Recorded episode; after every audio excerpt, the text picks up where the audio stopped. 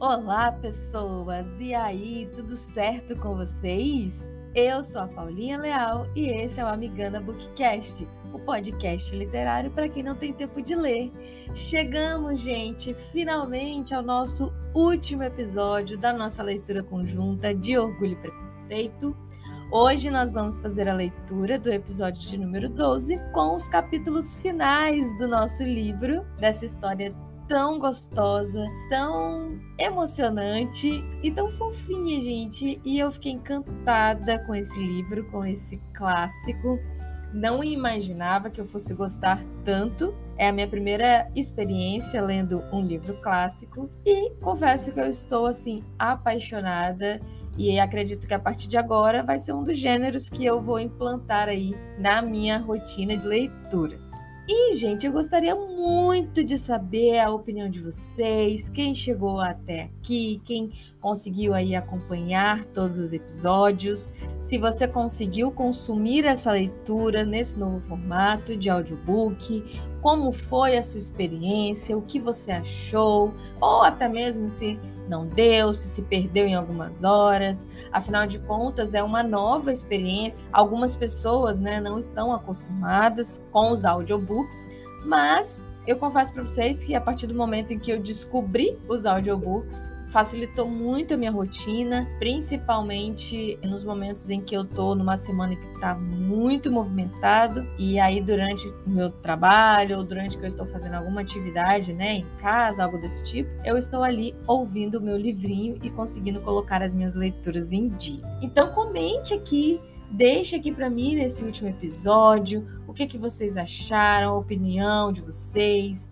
porque aí à medida que eu vou recebendo esse feedback de vocês, para as próximas leituras eu já vou adaptando os episódios dos próximos livros para que fique algo gostoso, para que vocês curtem bastante e que esteja dentro da expectativa de vocês.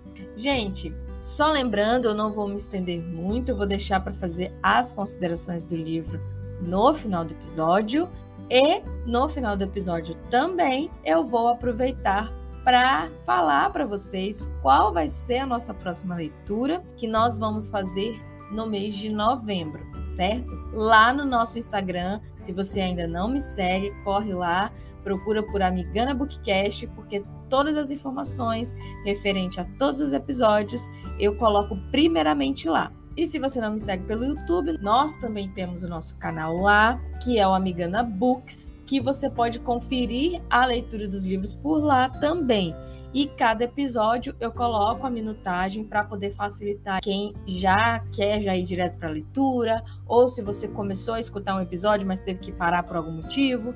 Então é só você ir lá na descrição do vídeo que tem a minutagem certinha e você pode procurar pelo capítulo aonde você parou e seguir a partir dali, sem precisar ou sem ter que ficar pausando toda hora o vídeo para tentar descobrir aonde você parou. Então é isso, gente. Segue lá a gente pelo Instagram, pelo YouTube, curte aqui também. Todos os episódios que eu disponibilizo aqui pelo Spotify, eu sempre deixo uma caixinha de perguntas. Essa caixinha ela é proposital para vocês poderem colocar mesmo a opinião de vocês. Então é só olhar aqui na descrição do episódio que vai ter lá essa caixinha de sugestões, de perguntas que eu deixo em aberto para vocês colocarem ali a opinião de vocês e colocarem também tudo aquilo que vocês acharam do livro, se vocês também gostaram, se foi a primeira vez. Enfim, gente, vamos logo saber o que que aconteceu com o senhor Darcy, com a nossa querida Elisa já tivemos o nosso episódio de número 11, aonde já teve toda a resolução do romance entre a Jamie e o Sr. Bingley, e agora a gente quer saber como que vai suceder essa linda história de amor entre Darcy e Elizabeth, como que esses dois aí vão se reencontrar e principalmente como que a família da Elisa vai receber essa notícia de que os dois estão apaixonados e pretendem seguir a vida juntos, porque afinal de contas eles já vieram dando várias dicas. O senhor Darcy já havia confessado seu amor pela Elisa, ele ainda continua apaixonado por ela, e a Elisa, durante todo esse tempo que se passou, também descobriu que realmente ela ama o senhor Darcy. Então vamos saber o que aconteceu nessa história e no final do episódio eu volto para poder falar as minhas últimas considerações em relação a este livro e também para falar para vocês qual vai ser a nossa próxima leitura. Então, se você quer saber o que, que a gente vai ler em novembro, fica ligadinho até o final do episódio. E agora, vocês já sabem, pegue o seu cafezinho, separa o seu fonezinho, se aconchegue no seu cantinho favorito e se embora para o nosso último episódio de Orgulho e Preconceito.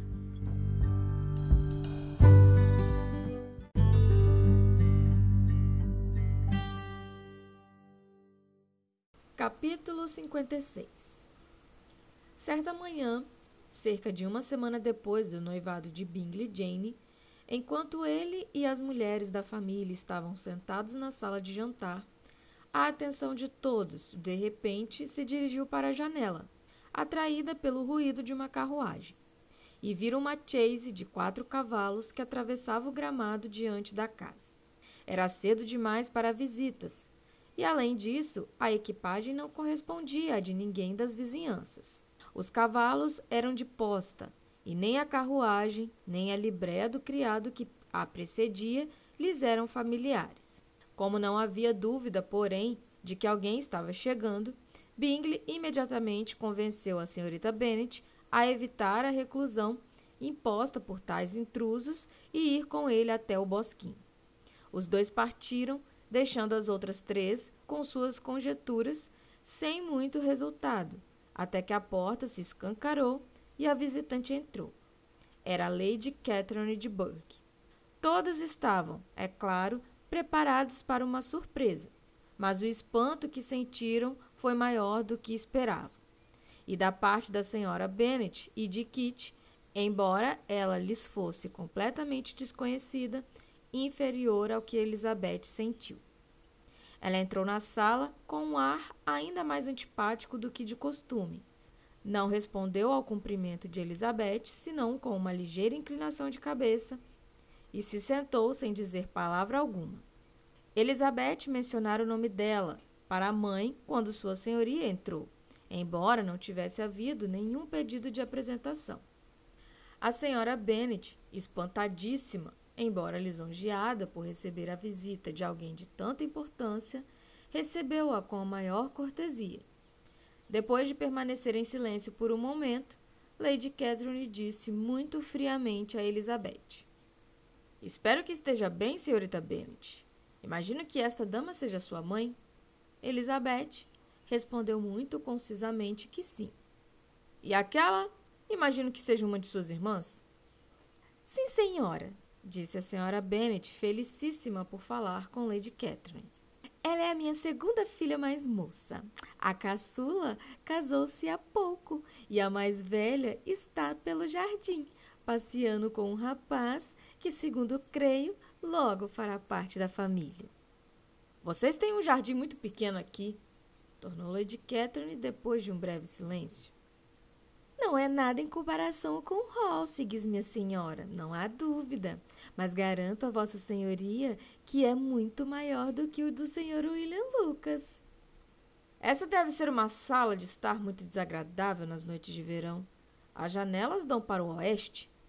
A senhora Bennet garantiu-lhe que jamais permaneciam ali depois do jantar e então acrescentou: Posso tomar a liberdade de perguntar a Vossa Senhoria se o senhor e a senhora Collins estão bem? Sim, muito bem. Eu os vi duas noites atrás. Elizabeth esperava agora que ela fosse entregar-lhe uma carta da parte de Charlotte, pois aquele parecia ser o único motivo provável para sua visita. Mas não apareceu nenhuma carta e ela não soube mais o que pensar.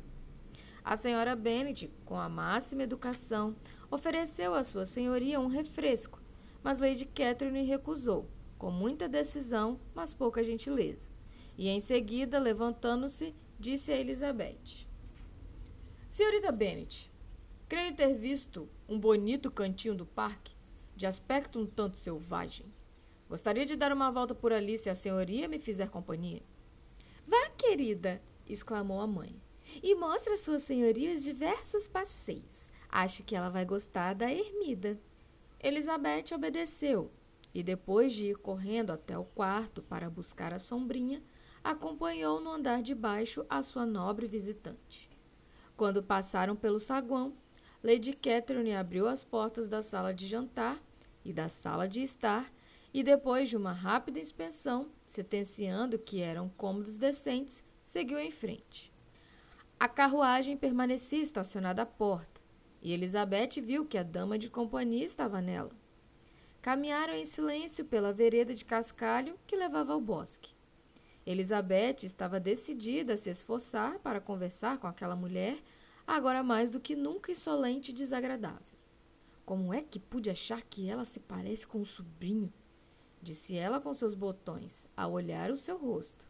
Assim que entraram no pequeno bosque, Lady Catherine começou a falar nos seguintes termos.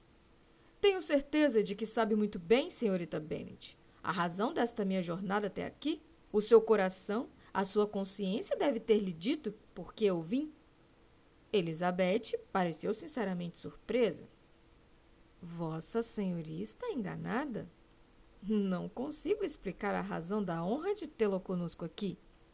Senhorita Bennet, explicou Sua Senhoria em tom de zanga. Deve saber que não sou de brincadeiras, mas por mais insincera que a senhorita tenha escolhido ser, não vai ver-me imitá-la. Meu caráter sempre foi prezado pela sinceridade e franqueza, e não pretendo mudar num momento de tal importância. Ouvi dois dias atrás um boato da mais alarmante natureza.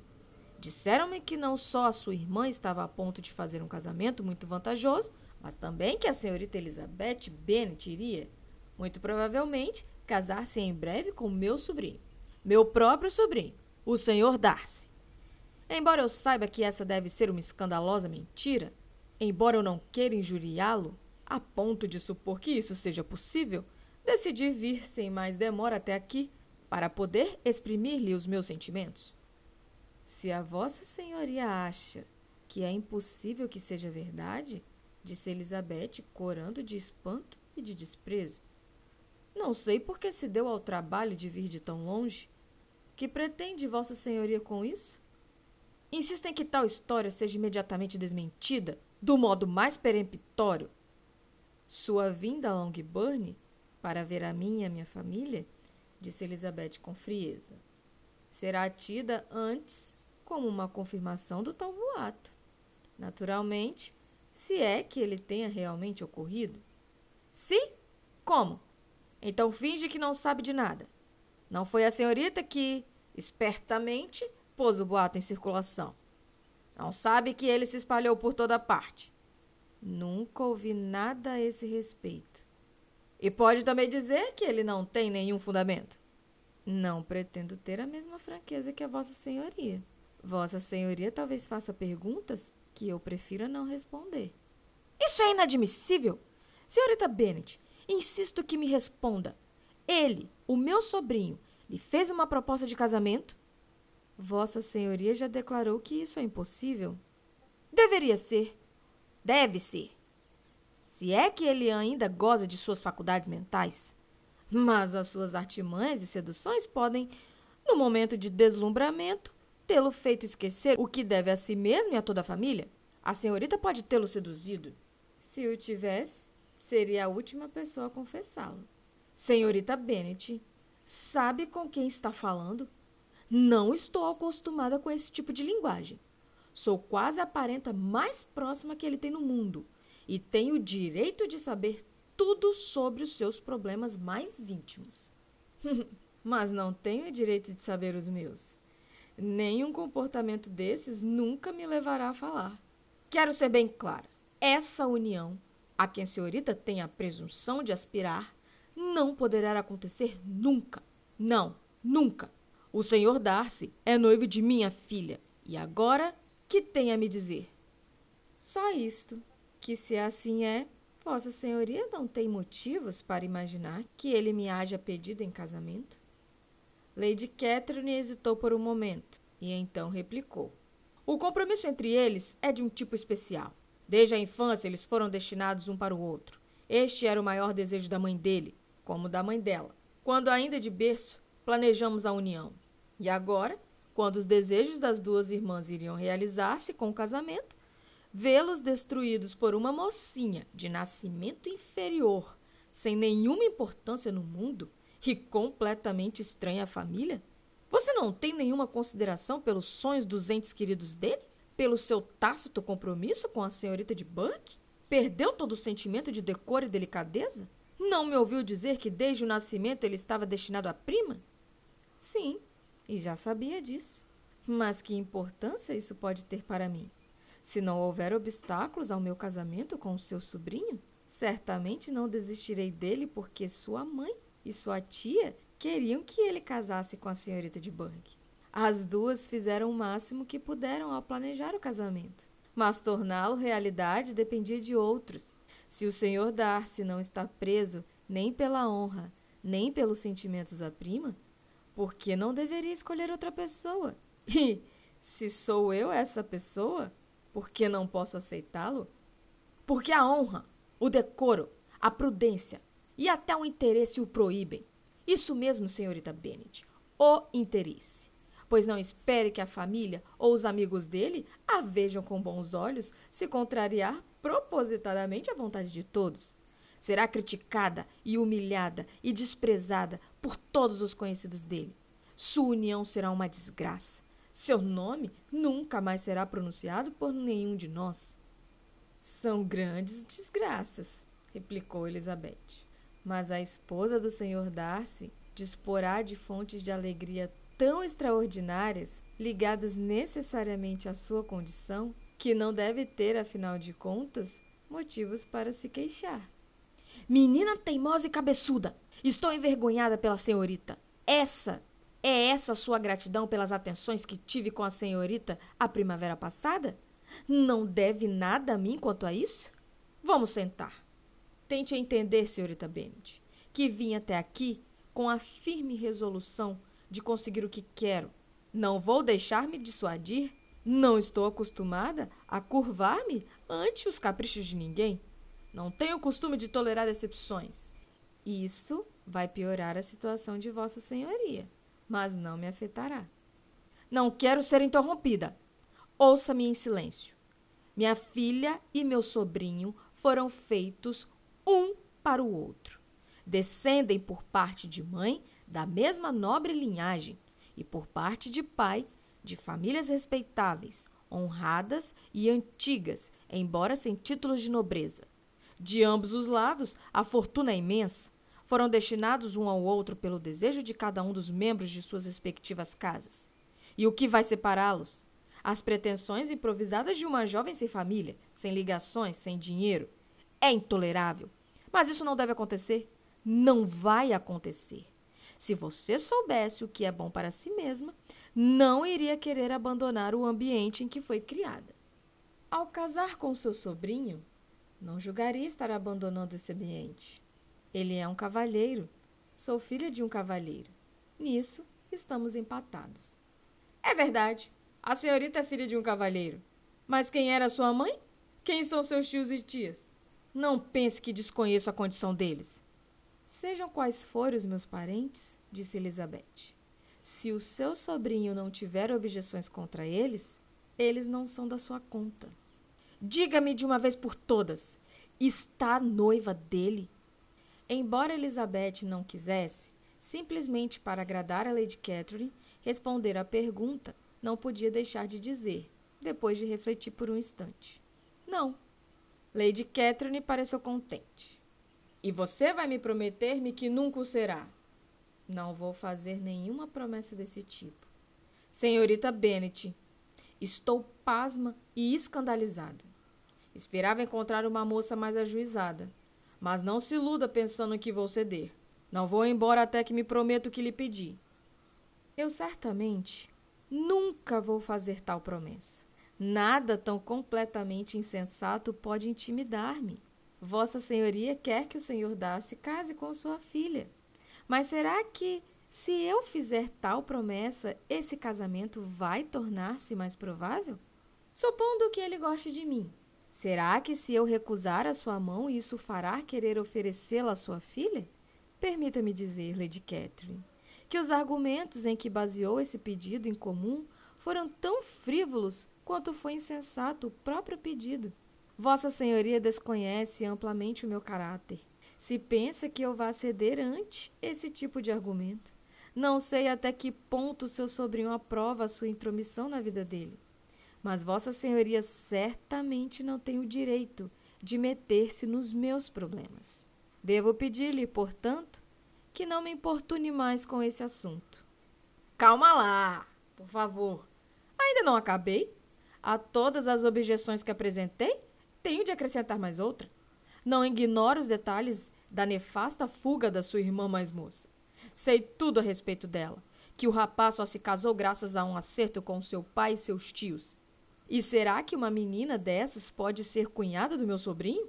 Será que o marido dela, o filho do intendente do falecido pai dele, pode ser seu cunhado? Deus do céu, o que está pensando? Será que as sombras de Pemberley devem ser assim profanadas? Vossa Senhoria não deve ter mais nada a dizer, disse ela ofendida. Vossa Senhoria ofendeu-me de todas as maneiras possíveis. Devo pedir que voltemos para casa. E se ergueu enquanto falava. Lady Catherine também se ergueu e voltaram. Sua senhoria estava furiosa. A senhorita não tem consideração pela honra e pelo bom nome do meu sobrinho. Menina insensível e egoísta. Não vê que uma aliança com a senhorita vai desgraçá-la aos olhos de todos? Lady Catherine, nada mais tenho a dizer. Vossa Senhoria conhece os meus sentimentos. Está então decidida a casar-se com ele? Não disse isso. Só estou decidida a agir da maneira que mais me pareça convir à minha felicidade, sem ter de prestar contas a Vossa Senhoria, ou qualquer pessoa que também tenha tão pouco a ver comigo. Muito bem. A senhorita se recusa a fazer-lhe o que lhe peço. Recusa-se a obedecer às exigências do dever, da honra e da gratidão.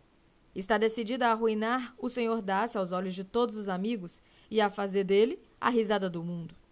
Nem o dever, nem a honra, nem a gratidão, replicou Elizabeth. Tem qualquer direito sobre mim no presente caso. Nem o princípio de nenhuma dessas coisas seria violado pelo meu casamento com o senhor Darcy.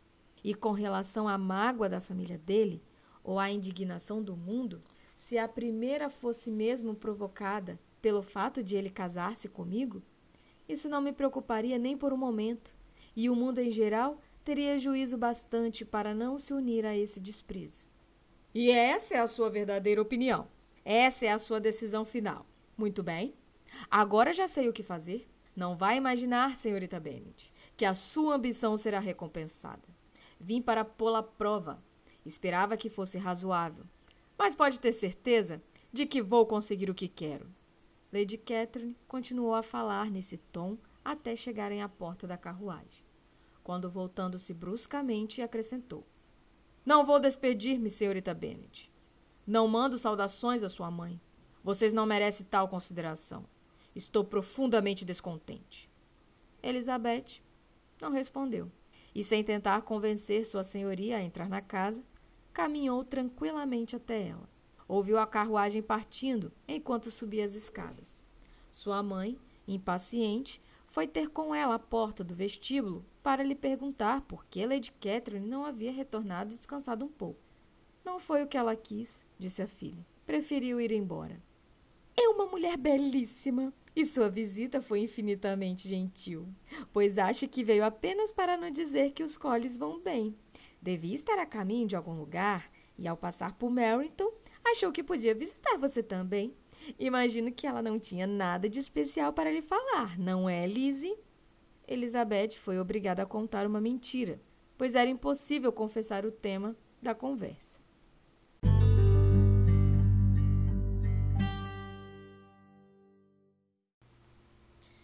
Capítulo 57 A confusão mental provocada em Elizabeth por aquela visita extraordinária não foi fácil de superar. Por muitas horas, ela não conseguiu parar de pensar naquilo.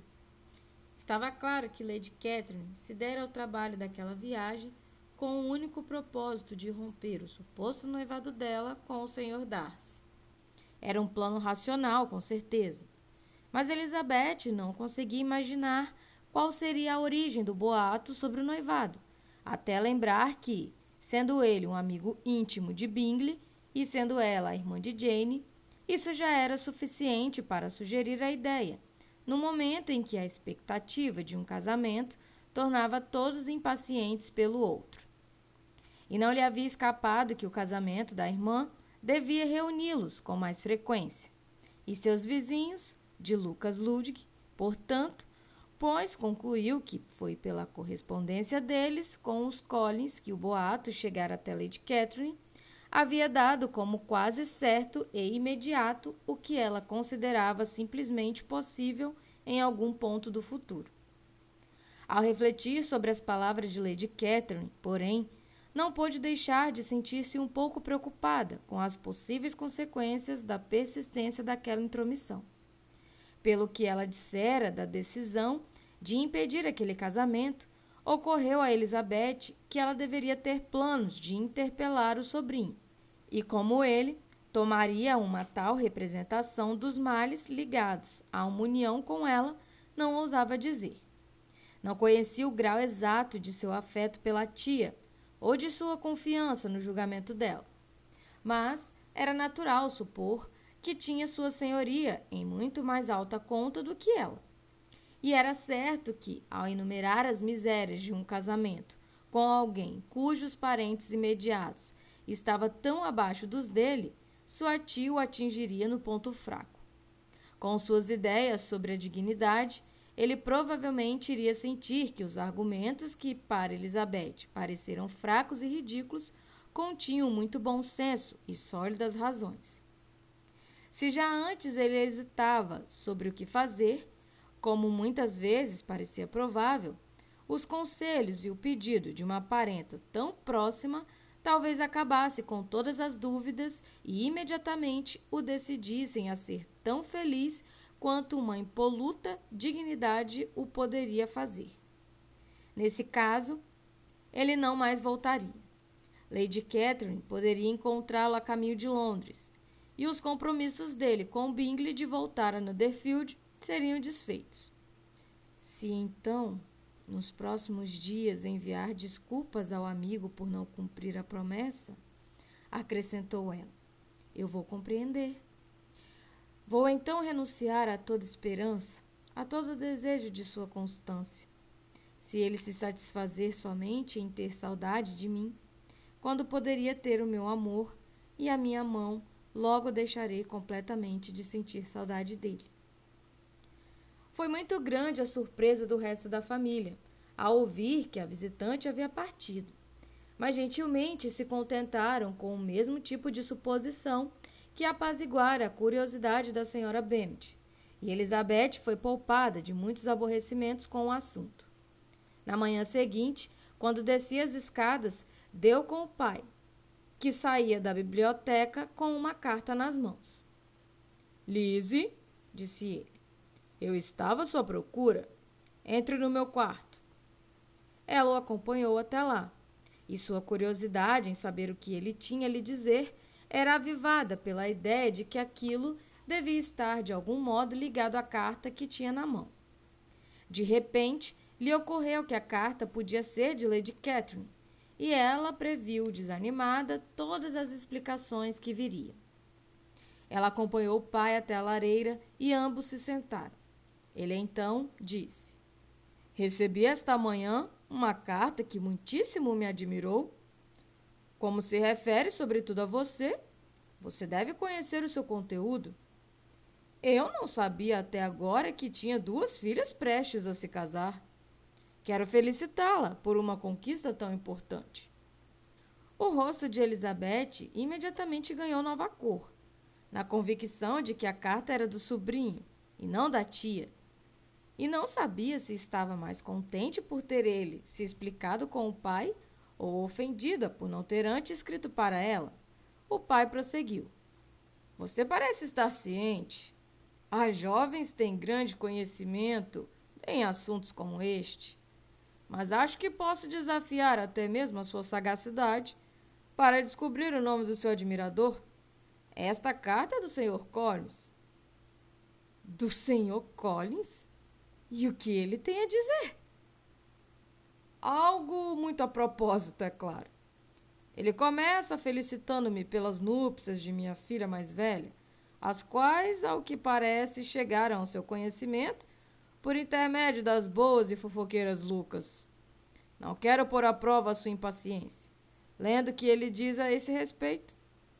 O que tem a ver com você é o seguinte: tendo assim oferecido sinceros parabéns da parte da senhora Collins e de mim mesmo pelo feliz acontecimento, permita-me agora acrescentar uma breve menção a respeito de outro evento, sobre o qual fomos informados pela mesma fonte.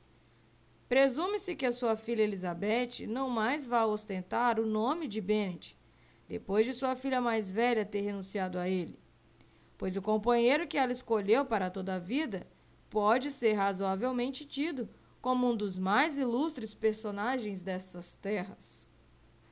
Você poderia dizer-me, Lise, o que ele quis dizer com isto? Este jovem cavalheiro foi abençoado, de modo especial, com todos os dons que o coração de um mortal pode almejar, esplêndidas propriedades, nobre estirpe e amplo padroado. Apesar de todas essas tentações, permita-me alertar a minha prima Elizabeth e você mesmo sobre os males que podem afligi-los se aceitarem precipitadamente as propostas deste cavalheiro, das quais, é claro, estarão propensos a aproveitar-se sem mais demora. Você tem ideia, Lise, de quem seja este cavalheiro? Mas aqui vai. Meus motivos para alertá-lo são os seguintes. Temos razões para imaginar que a tia dele, Lady Catherine de Burgh, não vê essa aliança com bons olhos. O senhor Darcy, como você pode ver, é o homem.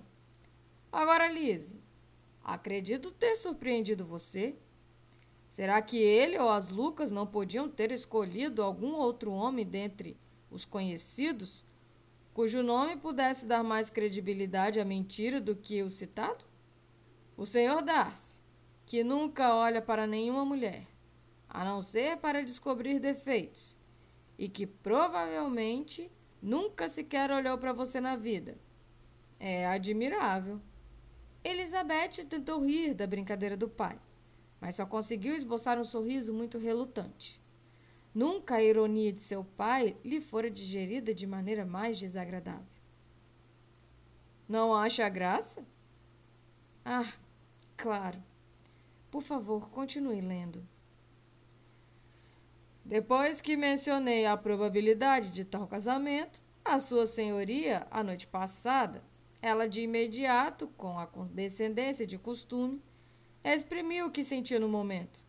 Ficou então claro que, em razão de algumas objeções de família relativas à minha prima, ela jamais daria seu consentimento ao que chamou de aliança desastrosa. Julguei ser meu dever dar com máxima urgência esta informação à minha prima, para que ela e seu nobre admirador fiquem cientes do que os espera e não se precipitem em celebrar um casamento que não foi convenientemente sancionado. O Sr. Collins também acrescenta o seguinte: Estou sinceramente feliz por ter o triste caso da minha prima Lídia sido resolvido tão bem. E minha única preocupação é que o fato de terem coabitado antes do matrimônio seja de conhecimento geral. Não devo, todavia, negligenciar os deveres que meu Estado me impõe, ou deixar de declarar o meu pasmo ao ouvir que você recebeu o jovem casal em sua casa. Tão logo eles se casaram. Isso foi um incentivo ao vício. E se eu fosse o reitor de Longbourn, ter-me-ia energeticamente oposto a isso. Você deveria, por certo, perdoá-los, como cristão, mas nunca admiti-los ou permitir que seus nomes fossem pronunciados em sua presença. Essa é a ideia que ele tem do perdão cristão. O resto da carta trata apenas da situação da sua querida Charlotte, de suas expectativas de um jovem herdeiro. Mas, Lizzie, você parece não ter se divertido com o que ouviu. Espero que não vá comportar-se como uma mocinha afetada e finge estar ofendida com um boato de quem não tem o que fazer. Pois de que serve a vida, se não para sermos enganados pelos vizinhos e depois rimos deles por nossa vez? Ah, exclamou Elizabeth. Diverti-me até demais, mas é tão estranho. É verdade. Mas é isso que torna tudo tão divertido. Se tivesse escolhido qualquer outro homem, não seria nada. Mas a perfeita indiferença dele e a sua evidente antipatia por ele fazem do caso um delicioso absurdo. Por mais que eu odeie escrever, por nada neste mundo abriria a mão da correspondência com o Sr. Collins. Ao contrário, quando leio as cartas deles, não posso deixar de dar a ele a preferência, até mesmo sobre o Wicca. Por mais que aprecie a impudência e a hipocrisia do meu genro. E por favor, Lizzie, o que disse Lady Catherine sobre esse boato? Será que ela veio aqui para recusar-lhe o seu consentimento? A essa pergunta, sua filha respondeu apenas com uma risada. E como havia sido feita sem menor suspeita, ela não se aborreceu por ele a ter repetido. Elizabeth nunca achara mais constrangedor camuflar os próprios sentimentos. Tinha de rir quando sentia vontade de chorar. Seu pai a humilhara cruelmente com o que dissera sobre a indiferença do Sr. Darcy, e ela não podia deixar de se espantar com tamanha falta de discernimento ou deixar de temer que, possivelmente, em vez de ele ter visto de menos, ela estivesse fantasiando demais.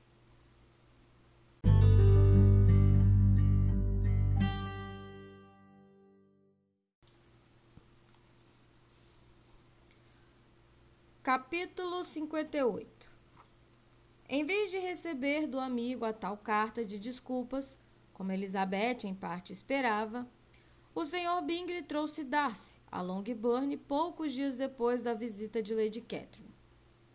Chegaram cedo, e antes que a Sra. Bennet tivesse tempo de lhe dizer que haviam visto a tia, como sua filha havia por um momento temido, Bingley, que queria estar a sós com a Jane, propôs que todos saíssem para passear.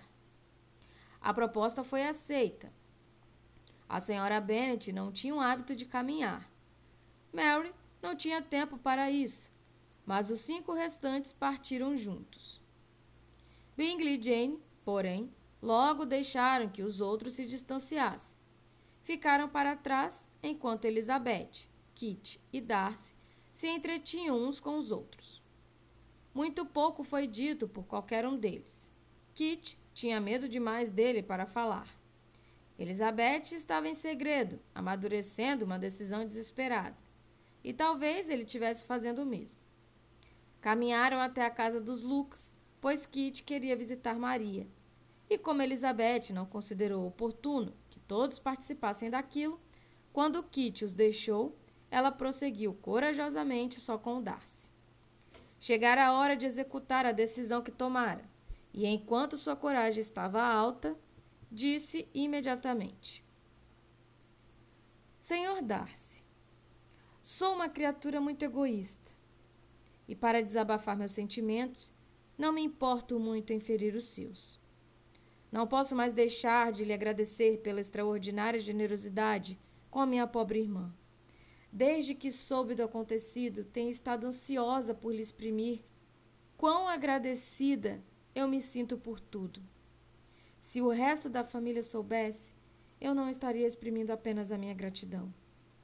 Lamento, lamento muitíssimo, replicou Darcy em tom de surpresa e comoção. Que a senhorita tenha sido informada do que poderia, sobre uma luz enganosa, incomodá-la. Não achava que a senhora Gardner merecesse tão pouca confiança. Não, não culpe a titia. O que me revelou que o senhor estava envolvido no caso foi a irreflexão de Lídia. E, é claro, não pude descansar até conhecer os pormenores. Quero agradecer-lhe mil vezes, em nome de toda a família, pela generosa compaixão que o levou a enfrentar tantos problemas e a suportar tantas vexações para poder descobrir onde eles estavam. Se quer agradecer-me, replicou ele, faça-o só em seu próprio nome.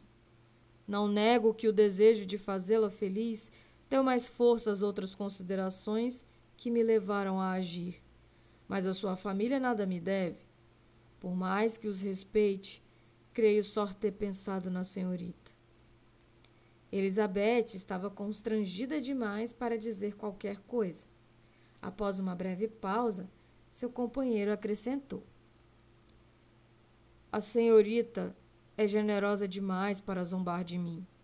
Se os seus sentimentos forem os mesmos de abril passado, diga-me logo. Os meus sentimentos e desejos não mudaram.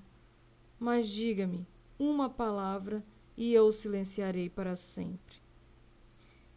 Elizabeth, que sentia algo a mais do que um constrangimento e uma ansiedade comuns pela situação dele, esforçou-se por dizer alguma coisa e, de imediato, embora não com desenvoltura, deu a entender que os seus sentimentos haviam sofrido uma mudança tão considerável desde a época que ele se referiu, que agora recebia com gratidão e prazer as suas declarações. A felicidade que tal resposta provocou foi tal como provavelmente ele nunca sentira antes, e ele se exprimiu com todo o sentimento e toda a emoção de um homem profundamente apaixonado. Se Elizabeth tivesse podido encontrar o olhar dele, teria visto como lhe caía bem a expressão de íntima alegria que tomou conta de seu rosto. Mas, embora não pudesse olhar, podia ouvir e ele lhe falou de sentimentos que, ao provar como ela era importante para ele, tornavam seu amor cada vez mais precioso. Eles prosseguiram na caminhada, sem saber para onde iam. Haviam coisas demais a pensar e sentir e dizer para que pudessem dar atenção a qualquer outra coisa. Ela logo ficou sabendo que deviam o seu atual bom entendimento ao empenho da tia que o visitou em seu retorno a Londres e lhe contou sua viagem a Longbourn, seus motivos e o conteúdo da conversa com Elizabeth, dando ênfase a cada expressão desta que, nos receios de sua senhoria, denotasse sua perversidade e arrogância, na crença de que tal relato seria útil a seu objetivo de obter do sobrinho a promessa que Elizabeth lhe recusara.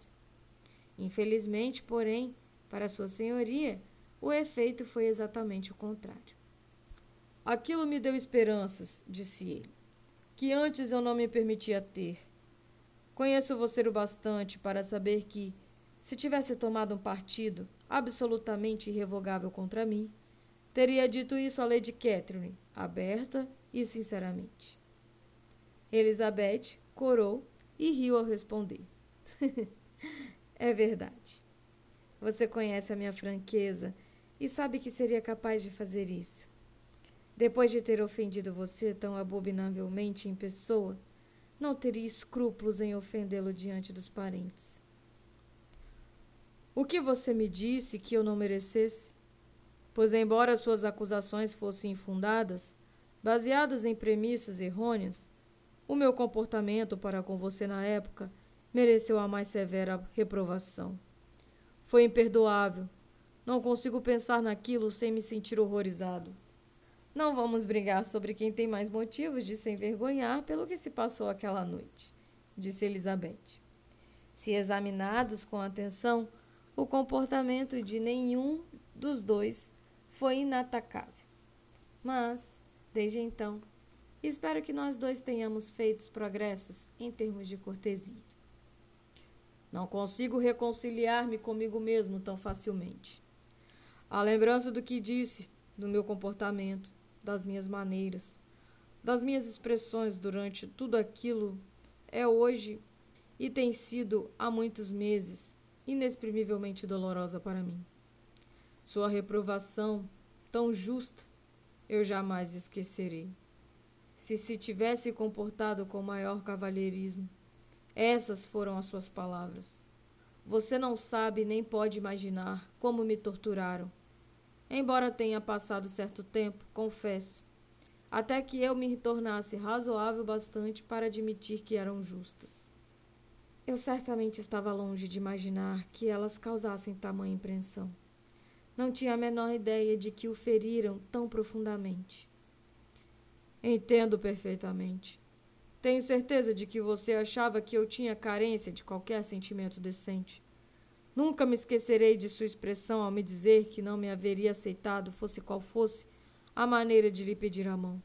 Ah, não repito o que eu lhe disse na época. Essas lembranças não levam a nada. Garanto-lhe que há tempo sinto profunda vergonha de ter dito isso. Darcy mencionou a carta que escreveu.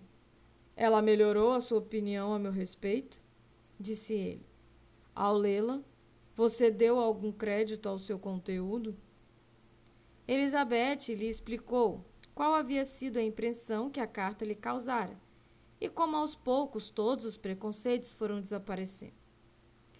Eu sabia, disse ele, que o que escrevi deveria ser doloroso para você, mas era necessário. Espero que tenha destruído a carta. Havia uma parte dela em especial, o começo, que eu detestaria que você relesse. Eu me lembro de algumas expressões que podem, com justiça, fazer que você me odeie. Com certeza vou queimar aquela carta, se você achar que isso é importante para preservar a minha estima. Porém, apesar de ambos termos razões para pensar que as minhas opiniões não sejam completamente inalteráveis, espero que não mudem tão facilmente como isso parece implicar. Quando escrevi aquela carta, tornou Darcy, julgava-me completamente calmo e sereno mas estou convencido agora de que foi escrita num estado de terrível amargura. Talvez o início da carta tenha sido amargo, mas o fim não. A despedida foi pura bondade. Mas não penso mais naquela carta. Os sentimentos da pessoa que a escreveu e da pessoa que a recebeu são agora tão diferentes do que eram então que todas as desagradáveis circunstâncias que a cercaram devem ser esquecidas. Você tem de aprender um pouco da minha filosofia. Só pense no passado quando as lembranças lhe trouxerem prazer. Não posso dar crédito a nenhuma filosofia desse tipo. As suas recordações devem ser tão completamente isentas de reprovação que o contentamento por elas proporcionado não vem da filosofia, mas, o que é muito melhor, da inocência. Não é esse, porém, o meu caso. Surgirão recordações que não podem e não devem ser repelidas. Tenho sido egoísta por toda a vida. Na prática, embora não por princípio. Quando menino, ensinaram-me o que era certo, mas não a corrigir o meu temperamento. Deram-me bons princípios, mas deixaram que o seguisse no orgulho e na presunção. Sendo infelizmente o único filho varão, durante muito tempo o único filho, fui mimado pelos pais que, embora fossem bons, meu pai em especial era a benevolência e a gentileza em pessoa, permitiram e encorajaram, quase me ensinaram a ser egoísta e altivo, a não me preocupar com ninguém além do círculo familiar, a pensar mal de todo o resto da humanidade, a pelo menos querer pensar mal da inteligência e do valor dos outros, quando comparados com os meus. Assim fui eu, dos oito aos vinte e oito anos. E assim continuaria a ser, se não fosse você, minha mais do que querida, mais do que amada Elizabeth. O que não devo a você? Você me deu uma lição, dura, é verdade, no começo, mas muito útil. Fui justamente humilhado por você. Procurei você sem a sombra de uma dúvida de que seria aceito. Você me mostrou como eram insuficientes todas as minhas pretensões de agradar a uma mulher digna de ser agradada. Você tinha certeza então de que eu aceitaria? Absoluta. O que você vai achar da minha vaidade? Eu acreditava que você estava desejando, esperando a minha proposta. Minhas maneiras devem ter sido inadequadas, mas não de propósito, garanto a você. Nunca tive a intenção de enganá-lo, mas o meu humor talvez me tenha desencaminhado. Como você deve ter me odiado depois daquela noite?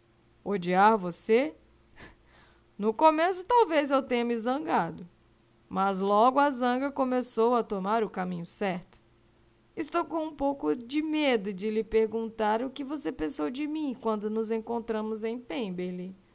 Você pensou mal de mim por ter ido? Não mesmo. A única coisa que senti foi surpresa. A sua surpresa não pode ter sido maior do que a minha, ao ser bem tratada por você. Minha consciência dizia que não merecia grandes cortesias. e confesso que não esperava receber mais do que me era devido. Meu objetivo, então, replicou Darcy, era mostrar a você, por toda a gentileza ao meu alcance, que eu não era tão mesquinho a ponto de aguardar mágoa do passado. Esperava obter o seu perdão, melhorar a má opinião que você tinha de mim, mostrando-lhe que a sua desaprovação servira para alguma coisa. Não posso dizer com precisão quando comecei a sentir esperanças de outro tipo, mas creio que meia hora depois de ver você. Falou a ela, então, do prazer que Georgiana teve em conhecê-la e do seu desapontamento com a brusca separação. E como naturalmente vieram a falar da causa dessa interrupção, Elizabeth logo soube que a decisão tomada por ele de deixar Derbyshire para secundá-la na busca da irmã fora tomada antes que eles saíssem do albergue, e que sua aparência séria e pensativa tinha como única razão os obstáculos que tal objetivo o fariam enfrentar. Ela tornou-lhe a exprimir sua gratidão, mas aquele era um assunto doloroso demais para que ambos continuassem a abordá-lo. Depois de caminhar muitas milhas despreocupadamente e ocupados demais para notá-lo, descobriram por fim, ao consultar o relógio, que já era hora de voltar para casa. O que vai ser do Sr. Bingley de Jane? Foi a pergunta que introduziu a discussão sobre o outro casal. Darcy estava encantado com a notícia. Ele fora o primeiro a ser informado a respeito pelo amigo. Posso saber se você ficou surpreso? perguntou Elizabeth. Nem um pouco. Quando parti, percebi que aquilo não tardaria a acontecer. Ou seja, você lhe deu a sua permissão? Bem que adivinhei. E embora ele protestasse, ela ficou convencida de que era a pura verdade. Na noite de véspera da minha partida para Londres, disse ele, confessei a ele o que creio devia ter feito havia muito tempo. Eu lhe contei tudo o que acontecera e que tornava minha antiga intromissão em sua vida absurda e impertinente. Foi grande a sua surpresa. Ele nunca suspeitara de nada. Disse-lhe também que acreditava estar enganado ao imaginar, como fizera, que a sua irmã fosse indiferente a ele. E como era fácil perceber que ele continuava profundamente apaixonado, não tive mais dúvidas de que seriam felizes juntos.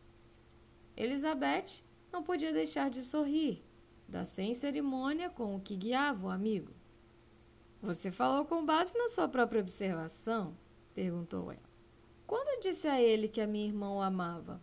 Ou simplesmente que eu disse a você na primavera passada? Com base na minha própria observação. Eu a havia observado atentamente durante as duas últimas visitas que fizera a ela, e fiquei convencido de seu amor por ele. Imagino que a sua segurança logo convenceu Bingley. Convenceu sim. Bingley é uma pessoa profundamente modesta. Sua insegurança impediu-o de confiar em seu próprio julgamento num caso tão delicado. Mas sua confiança em mim facilitou tudo. Fui obrigado a confessar uma coisa que, por um tempo, eu não sem razão, o ofendeu. Não podia permitir-me esconder dele que Jane estivera em Londres durante três meses no inverno passado, que eu soubera daquilo e lhe ocultara de propósito. Ficou zangado, tenho certeza. Porém, de que a sua zanga não durou mais do que a última dúvida sobre os sentimentos de Jane. Ele já me perdoou de coração. Elizabeth adoraria observar que o Sr. Bingley fora o melhor dos amigos. Sua docilidade tornava-o inestimável, mas se conteve. Ela se lembrou de que ele ainda tinha de aprender a suportar a ironia e era cedo demais para começar. Ao prever a felicidade de Bingley, que é claro, só devia ser menor do que a dele próprio, ele deu sequência à conversa até chegarem à casa. No hall, se despediram.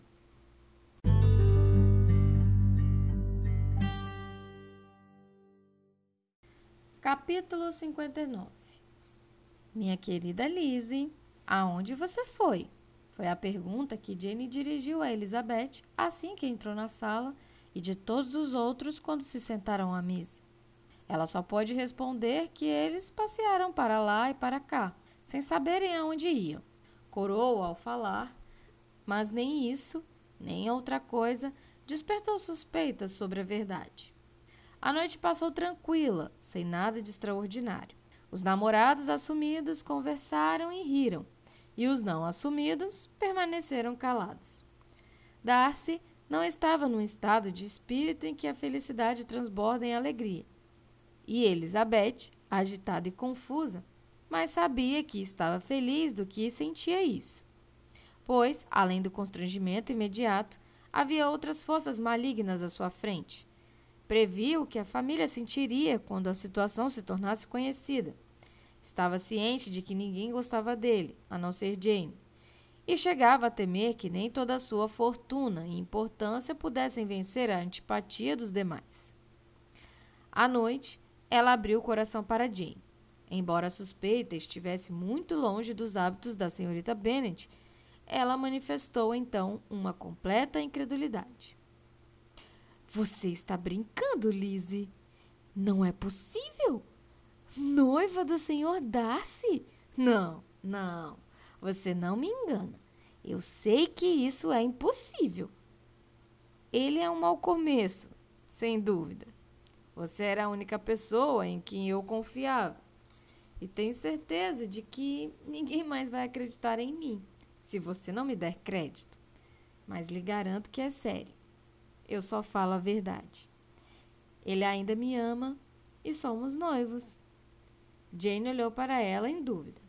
Ah, Lizzie, não pode ser. Eu sei o quanto você o detesta. Você não sabe nada sobre o caso. Aquilo tem de ser esquecido. Talvez nem sempre o tenha amado como agora. Mas em casos como este, a boa memória é imperdoável. Esta vai ser a última vez que vou lembrar-me daquilo. A senhorita Bennet ainda parecia pasma. Uma vez mais, Elizabeth, e com mais seriedade, garantiu-lhe que era verdade. Meu Deus! Será que é mesmo possível? Mas agora tenho de acreditar em você, exclamou Jane. Minha queridíssima Lizzie, eu queria. Eu, eu lhe dou meus parabéns, mas você tem certeza? É, desculpe me perguntar, tem certeza de que pode ser feliz com ele? Sem dúvida. Já está resolvido entre nós que vamos ser o casal mais feliz do mundo. Mas você está contente, Jane? Vai gostar de ter um cunhado assim? Muito! Muito mesmo! Nada poderia dar maior satisfação a Bingley ou a mim mesma. Mas achávamos e tratávamos isso como algo impossível. E você realmente ama bastante? Ah, Lizzie, faça tudo, menos casar sem amor. Tem certeza de sentir o que deveria sentir? Ah, claro. Você vai achar que eu sinto mais do que deveria sentir quando eu lhe contar tudo. O que você quer dizer com isso? Tenho de confessar que o amo mais do que amo Bingley. Tenho medo de que você se zangue. Querida irmã, tente ser séria. Quero falar muito sério. Conte-me tudo o que devo saber sem mais demora.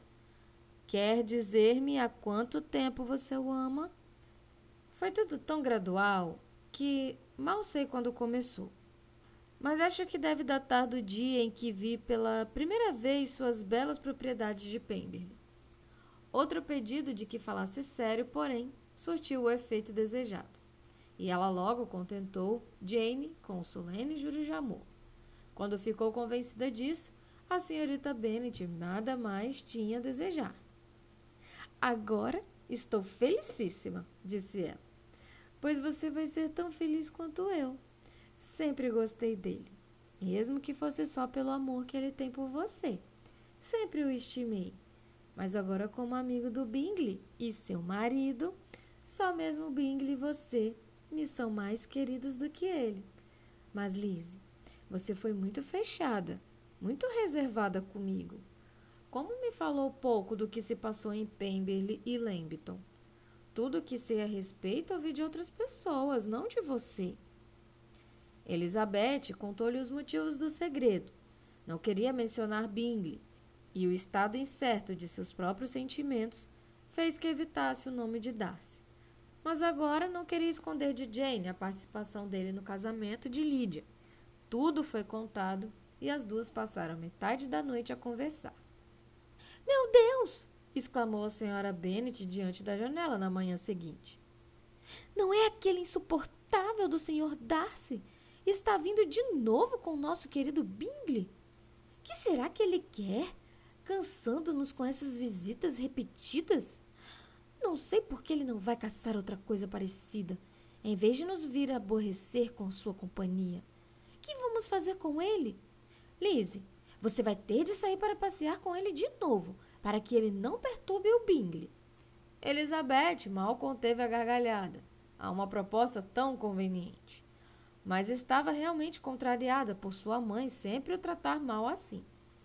Logo que entraram, Bingley lançou a ela um olhar tão expressivo e lhe deu a mão com tanto carinho que não deixou nenhuma dúvida de que estava bem informado, e logo em seguida disse em voz alta: Senhora Bennet, a senhora não conhece outros passeios em que Lizzie possa perder-se de novo hoje?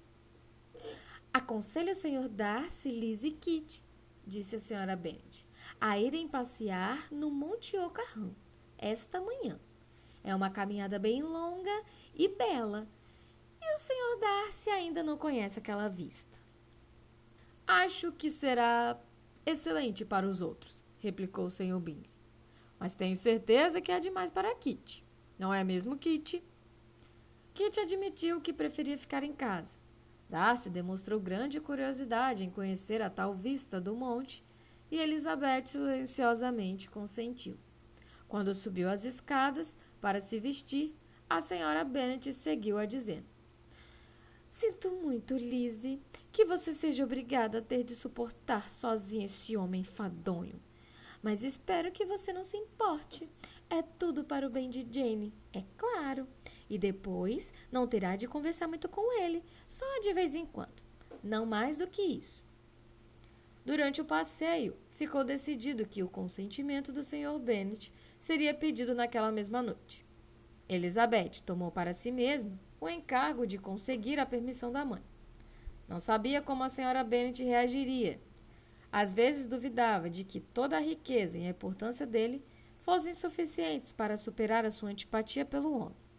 Mas quer ela se opusesse violentamente ao casamento, quer se maravilhasse com ele, o certo é que, de qualquer modo, suas maneiras não demonstrariam nenhum bom senso. E Elizabeth se consternava tanto em pensar que o senhor Darcy ouviria os primeiros arrobos da alegria da mãe, quanto a veemência inicial de sua desaprovação. À noite, logo depois que o senhor Bennet se retirou para a biblioteca, ela viu o senhor Darcy levantar-se também e segui-lo, e o seu nervosismo ao ver aquilo foi enorme. Não temia a oposição do pai, mas aquilo o tornaria infeliz, e isso por causa dela. Pois ela, sua filha predileta, lhe causaria dissabor pela sua escolha, provocaria apreensões e remorsos por perdê-la. Essa era uma reflexão amarga, e ela permaneceu prostrada até que o senhor Darcy tornou a aparecer. E então, olhando para ele, ficou mais aliviada com seu sorriso. Em alguns minutos, ele se aproximou da mesa, a que ela estava sentada com Kitty, e enquanto fingia admirar o seu trabalho, disse-lhe no sussurro: Vá procurar seu pai. Ele quer ver você na biblioteca. Ela foi imediatamente. Seu pai andava de um lado para o outro da biblioteca, com expressão séria e ansiosa. Lise, disse ele, o que está fazendo? Perdeu a cabeça? ao aceitar esse homem que você sempre odiou? Como lamentou naquele momento que suas antigas opiniões não tivessem sido mais razoáveis, suas expressões mais moderadas. Isso lhe teria poupado ter de dar explicações e declarações extremamente constrangedoras. Eram, porém, necessárias agora, e ela lhe garantiu, um tanto confusa, estar apaixonada pelo Sr. Darcy. Ou em outras palavras, você está decidida a casar-se com ele. Ele é rico, com certeza, e você poderá ter mais roupas finas e carruagens luxuosas do que Jane. Mas isso a fará feliz? Tem o senhor mais alguma objeção? disse Elizabeth. Além de crer na minha indiferença? Absolutamente nenhuma. Todos sabemos que ele é um homem orgulhoso e maçante. Mas isso não teria nenhuma importância se você gostasse mesmo dele. Gosto sim. Gosto muito dele, replicou ela com lágrimas nos olhos. Eu o amo. Na verdade, ele não é orgulhoso. É um amor de pessoa. O Senhor só não sabe em que ele realmente é. Então, por favor, não me torture falando assim dele. Lise, disse-lhe o pai, dei a ele o meu consentimento. Ele é o tipo de homem a que eu não ousaria recusar nada que ele se dignasse a me pedir. Passo agora a decisão a você, se estiver decidida a casar-se com ele.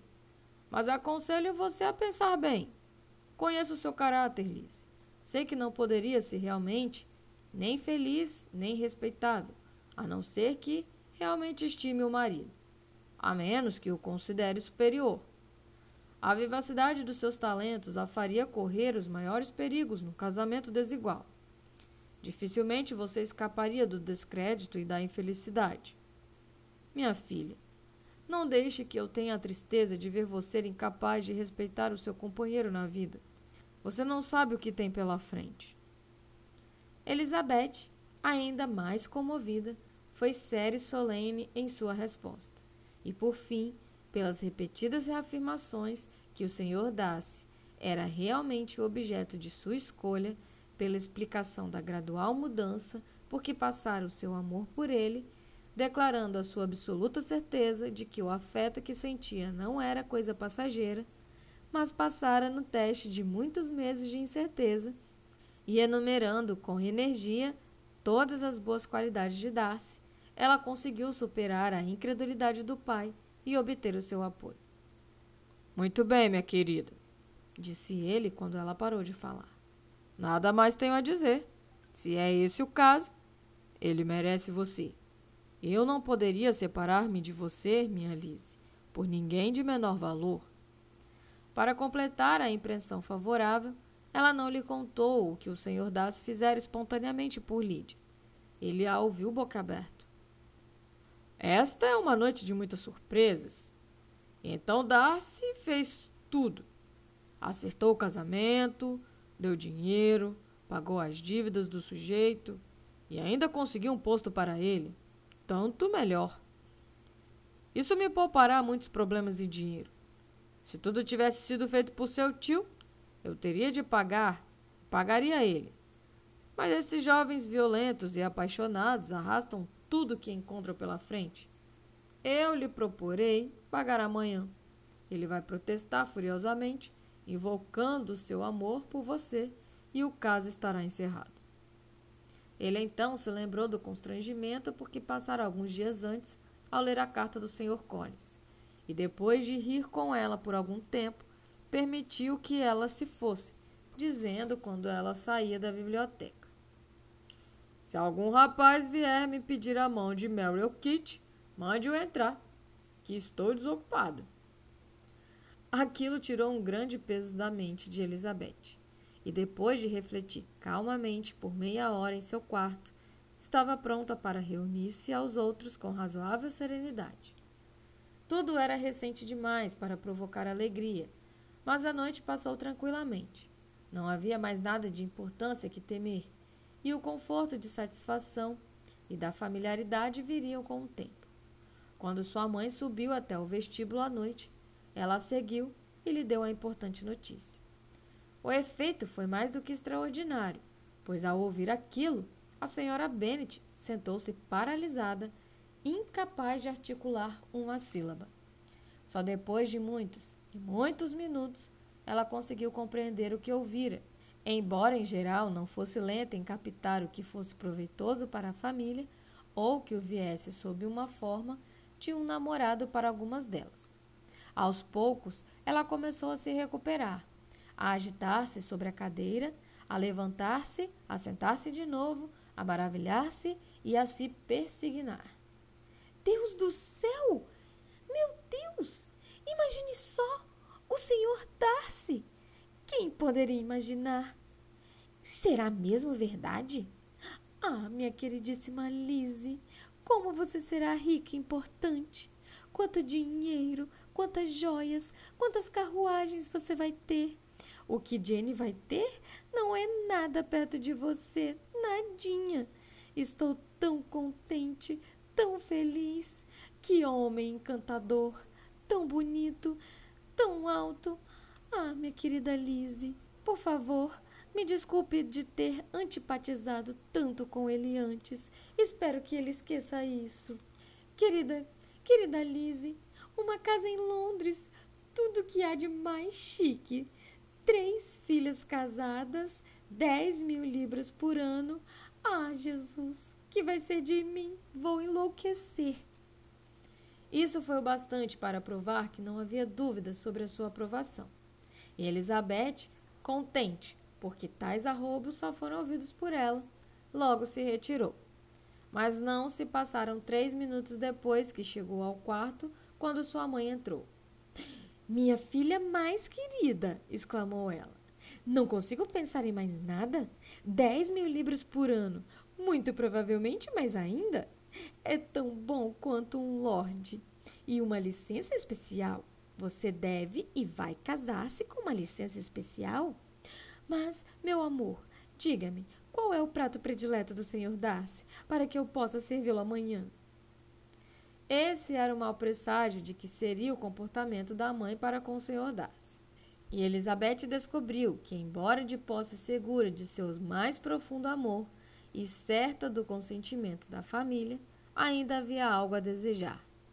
O dia seguinte, porém, transcorreu muito melhor do que ela esperava, pois a senhora Bennet por sorte, permaneceu com tal temor reverencial do futuro genro que não se arriscou a falar com ele, a não ser para lhe demonstrar atenção ou para assimilar sua deferência pela opinião dele. Elizabeth teve a satisfação de ver o pai dar-se ao trabalho de se aproximar dele, e o Sr. Bennet logo lhe garantiu que ele subia cada vez mais alto em seu conceito. Admiro muito todos os meus genros, disse ele. O Ica talvez seja o meu predileto, mas acho que vou gostar tanto do seu marido quanto o de Jane.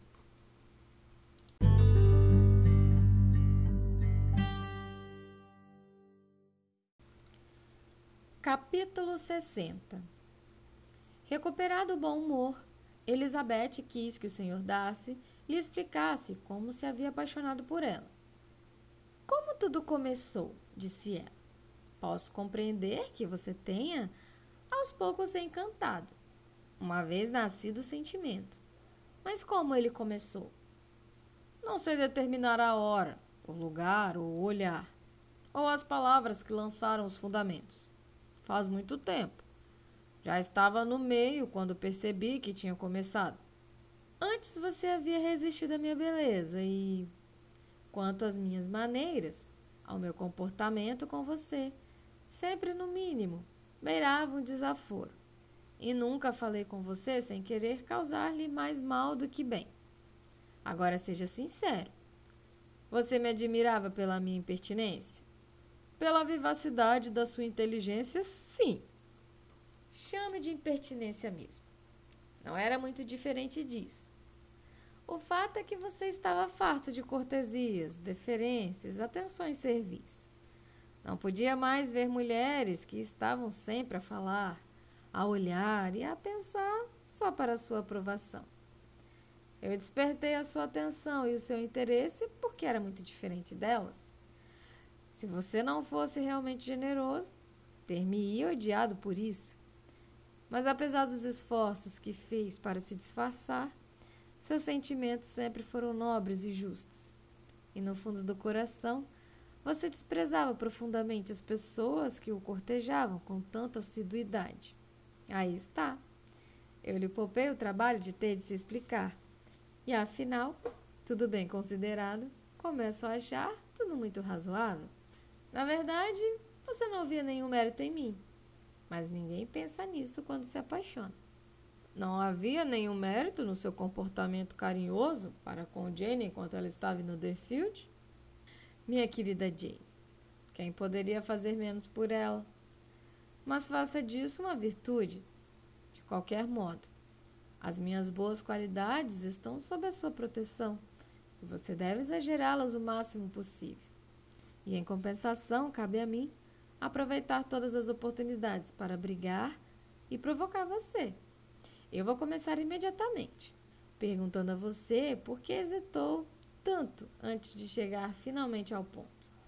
O que o fez tornar-se tão tímido comigo quando me visitou pela primeira vez e depois quando jantou aqui? E principalmente porque, durante a visita, fez que não se importava comigo. Porque você estava séria e calada e não me deu nenhuma confiança. Mas eu estava constrangida. Eu também. Você podia ter falado mais comigo quando veio jantar. Um homem menos emocionado teria feito. Que azar que você tem uma resposta razoável para dar e que eu seja razoável bastante para aceitá-la. Mas fico pensando, até onde você teria chegado se eu deixasse solto? Fico pensando quando você teria falado, se eu não lhe tivesse perguntado. Minha decisão de lhe agradecer pela generosidade com Lídia certamente surgiu muito efeito. Receio que até demais. Pois o que será da moral se a nossa alegria vier do rompimento de uma promessa? Pois eu não deveria ter tocado no assunto. Assim não pode ser. Não se preocupe, a moral será perfeitamente preservada. As injustificáveis tentativas de Lady Catherine para nos separar acabaram com todas as minhas dúvidas. Não devo a minha felicidade presente ao seu profundo desejo de me exprimir a sua gratidão. Eu não estava disposto a esperar algum encorajamento de sua parte. As informações de titia deram-me esperança, e eu estava decidido a saber de tudo imediatamente. Lady Catherine foi enormemente útil, o que deve torná-la feliz, pois adora ser útil. Mas me diga, para que você veio a Netherfield? Foi só para ir até Longbourn e se constranger? Ou será que tinha intenções mais sérias? Meu real propósito era ver você e julgar, se possível, se podia ter esperança de fazer que me amasse. O objetivo confessado, ou que confessei a mim mesmo, era ver se sua irmã ainda gostava de Bingley, e em caso afirmativo, para fazer a ele a confissão que depois eu fiz. Será que você vai ter coragem de anunciar a Lady Catherine o que a espera? Talvez precise de mais tempo do que de coragem, Elizabeth. Mas como tem de ser feito, se você me der uma folha de papel, será para já. E se eu mesma não tivesse de escrever uma carta, eu me sentaria ao seu lado para admirar a regularidade da sua letra, como outra mocinha algum tempo atrás. Mas também tenho uma tia que não deve ser deixada de lado por mais tempo. Por não estar muito disposta a confessar o quanto a sua intimidade com o Sr. Darcy fora superestimada, Elizabeth ainda não respondera à longa carta da Sra. Gardner. Agora, porém, tendo aquela notícia para contar, que sabia seria muito bem-vinda, quase sentiu vergonha ao pensar que o tio e a tia já haviam perdido três dias de alegria e de um jato escreveu o que se segue. Gostaria de lhe ter agradecido antes, querida titia, o seu longo, gentil e satisfatório relato, mas para dizer a verdade, eu estava muito agitada para escrever. A senhora imaginava mais do que existia, mas agora pode dar asas à imaginação. Solte as rédeas da fantasia. Permita à imaginação todos os possíveis voos que o assunto surgira, e a menos que me julgue já casada, não poderá errar muito. A senhora tem de escrever de novo, muito em breve, e elogiá-lo muito mais do que na última carta. Mil vezes obrigada por não ter ido aos lagos. Como pude ser tão tonta para querer ir? Sua ideia dos pôneis é deliciosa. Passearemos pelo parque todos os dias. Sou a criatura mais feliz do mundo. Talvez alguém já tenha dito isso antes, mas não com tanta justiça. Estou mais feliz até do que Jane. Ela apenas sorri. Eu rio. O Senhor Darcy manda-lhe todo o carinho do mundo, que consegue poupar de mim. A família toda tem de vir a Pemberley no Natal. Muito cordialmente, etc. O estilo da carta do Sr. Darcy, a Lady Catherine, era diferente. E diferente das duas era o que o Sr. Bennet enviou ao Sr. Collins, em sua resposta à última que recebera dele.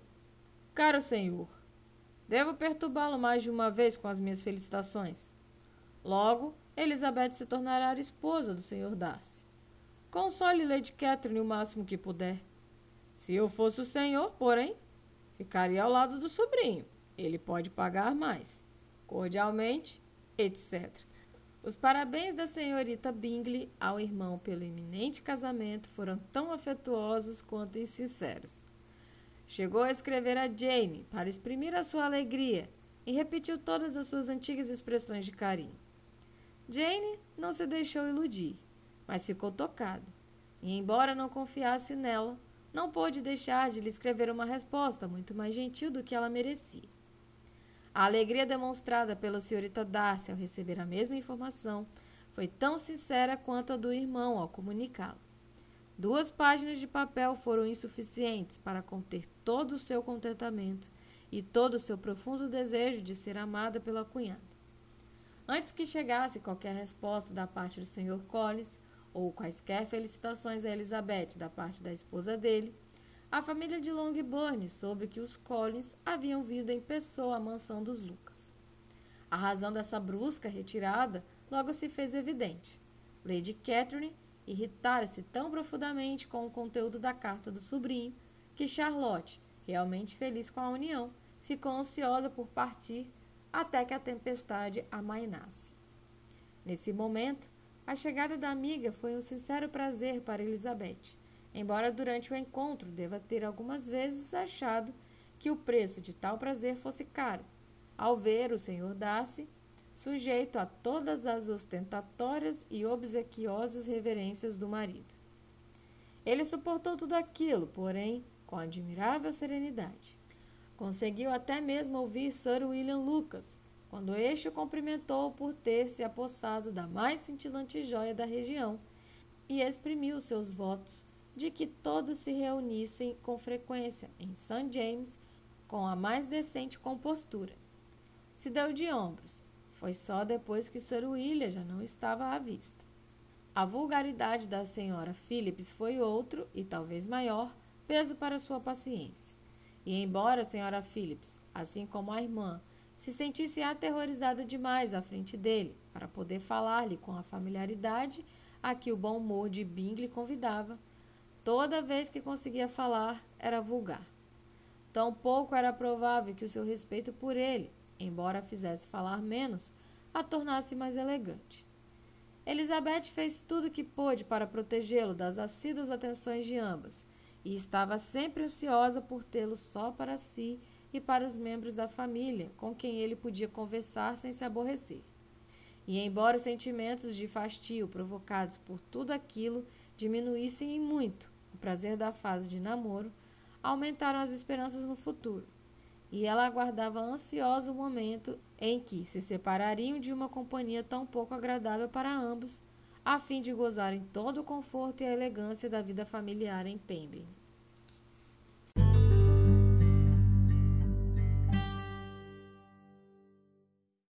Capítulo 61 foi uma felicidade para os sentimentos maternos da senhora Bennet o dia em que viu partirem as duas filhas de maior mérito.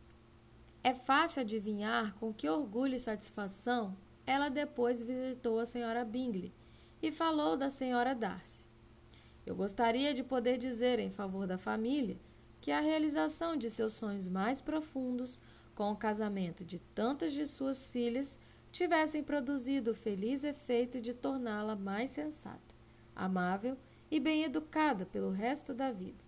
Embora talvez fosse uma sorte para o marido, que provavelmente não suportaria uma felicidade tão extraordinária que ela continuasse esporadicamente nervosa e sempre tola. O Sr. Bennet sentia muita falta da segunda filha. Seu amor por ela tirava-o de casa com mais frequência do que qualquer outra coisa. Ele adorava ir a Pemberley, sobretudo quando era menos esperado. O Sr. Bingley e Jane permaneceram em Netherfield só por um ano.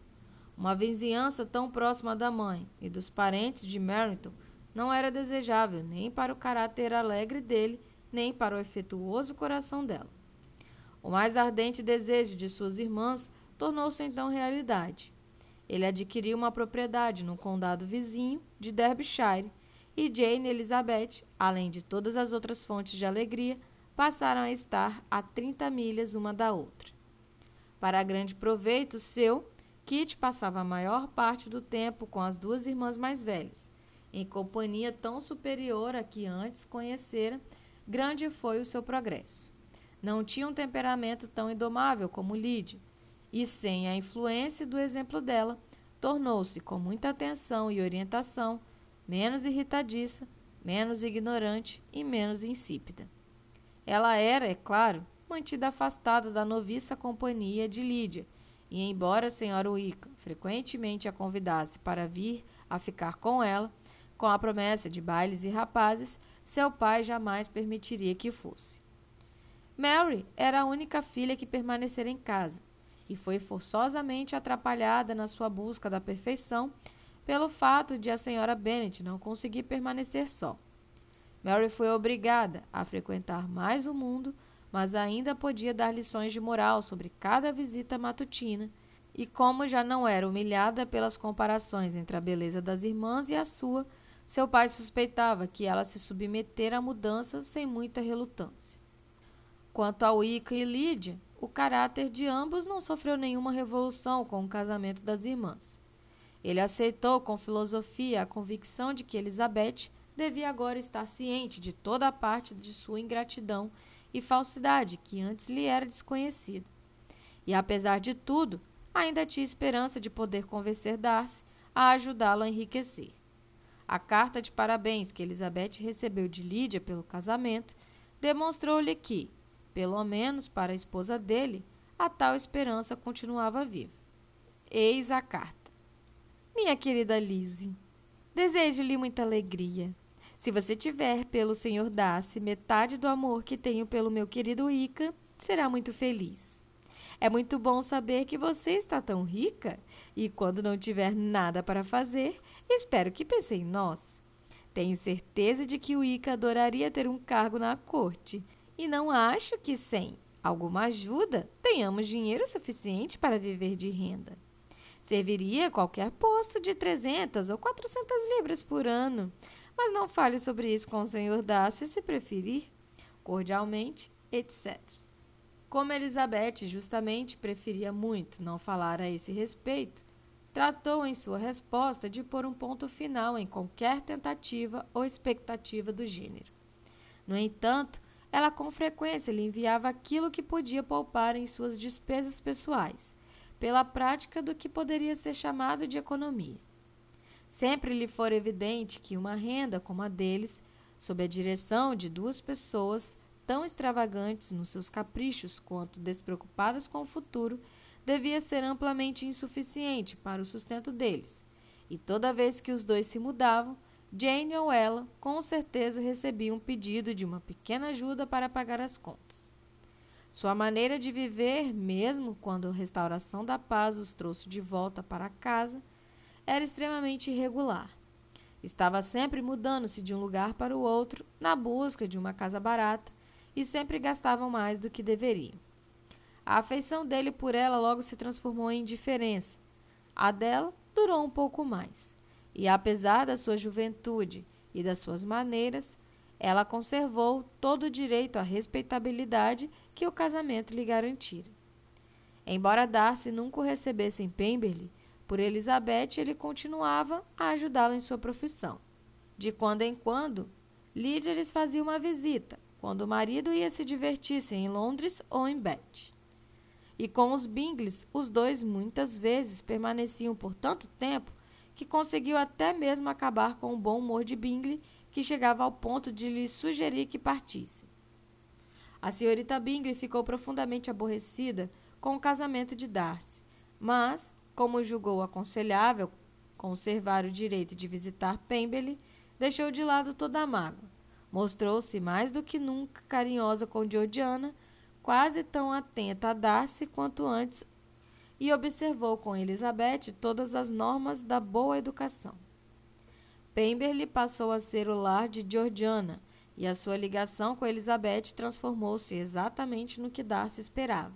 Elas eram capazes de amar uma a outra, como aliás desejavam. Georgiana tinha Elizabeth na mais alta conta. Embora no começo sempre ouvisse com um espanto que beirava o alarme sua maneira viva, esportiva de falar com o seu irmão. Agora via ser alvo de brincadeiras, aquele que sempre lhe inspirara um respeito que quase superava o afeto. Sua mente recebia conhecimentos com que nunca antes se deparara. Pelos ensinamentos de Elizabeth, começou a compreender que uma mulher pode permitir-se com o marido certas liberdades, que nem sempre um irmão permitirá numa irmã mais de 10 anos mais jovens do que ele. Lady Catherine estava extremamente indignada com o casamento do sobrinho. E como deu aso a toda a sua ingenuína franqueza de caráter na sua resposta à carta que anunciava a aliança, ela lhe escreveu palavras tão duras, sobretudo acerca de Elizabeth, que durante algum tempo toda a relação entre eles foi cortada. Mas por fim, graças à insistência de Elizabeth, ele foi convencido a esquecer a ofensa e buscar a reconciliação e depois de uma breve resistência da parte da tia, sua mágoa cedeu, ou pelo carinho que tinha por ele, ou pela curiosidade em ver como a esposa dele se comportava. E ela se dignou a ir encontrá-los em Pemberley, apesar da profanação que seus bosques haviam sofrido, não só pela presença de uma tal patroa, mas também pelas visitas de seus tios da capital. Com os Gardners, eles sempre tiveram relações estreitas. Darcy e Elizabeth realmente os amavam. E ambos nutriam a mais sentida gratidão pelas pessoas que, ao trazerem na Derbyshire, foram os intermediários da união entre eles.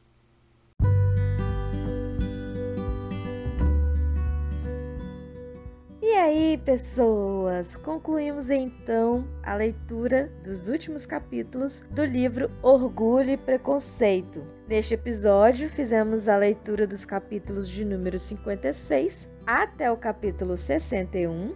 E aí, gente, o que que vocês acharam dessa história? O que que vocês acharam destes personagens? Também eu gostaria de saber de vocês o que que vocês acharam desse novo formato de consumir livros. Para concluir este episódio, eu dividi em determinados assuntos. Então, neste primeiro momento, eu vou falar com vocês as minhas considerações sobre esses últimos capítulos, o que eu achei, e depois vou falar um pouquinho sobre a edição. Como eu havia falado no episódio anterior, existem várias edições desta obra de Jane Austen, Orgulho e Preconceito. Então temos diversas edições diferentes e para quem interessar, eu vou trazer aqui esses pontos e no final eu vou falar para vocês também sobre o resultado da nossa enquete, qual vai ser o próximo livro que nós vamos ler. Então vamos lá, gente. Tivemos aí neste episódio Elisa recebendo em sua casa a visita inesperada da Lady Catherine de Burgh, que chegou ali sem avisar, sem nada, e que veio com o único objetivo de interrogar a Elisa sobre o seu possível compromisso com o Sr. Darcy, que a própria Elisa nem estava sabendo. E aí, a Lady Catherine, neste episódio, ela realmente veio com tudo e mostrando ali quem ela realmente é. Confesso para vocês que eu amei este capítulo. Foi o capítulo que eu mais gostei porque a Elisa enfrentando a Lady Catherine foi sensacional. Eu amei esse diálogo, amei a parte em que a Lady Catherine falava uma coisa, a Elisa rebatia e principalmente ela é aquele tipo de mulher que ninguém contradiz dela. Então, tudo que ela fala é o que é e pronto. E a Elisa veio para mostrar ela que aqui não. aqui comigo você não canta de galo não, bonitinha. Eu amei o posicionamento da Elisa, toda a sua força e principalmente por ela ter defendido ali a sua opinião, o seu caráter, independente de com quem ela estava falando. Então, assim, foi o capítulo que para mim mais trouxe essas características da Elisa, essa força que ela tem, essa representatividade de uma mulher forte, convicta de seus ideais, convicta do seu caráter e que não é porque tem uma pessoa com uma posição superior a ela, que tem o direito de falar com ela do jeito que bem entender e querer impor coisas que não condiz com a realidade dela. Então, assim, para mim, o capítulo 56 foi o capítulo que eu mais amei.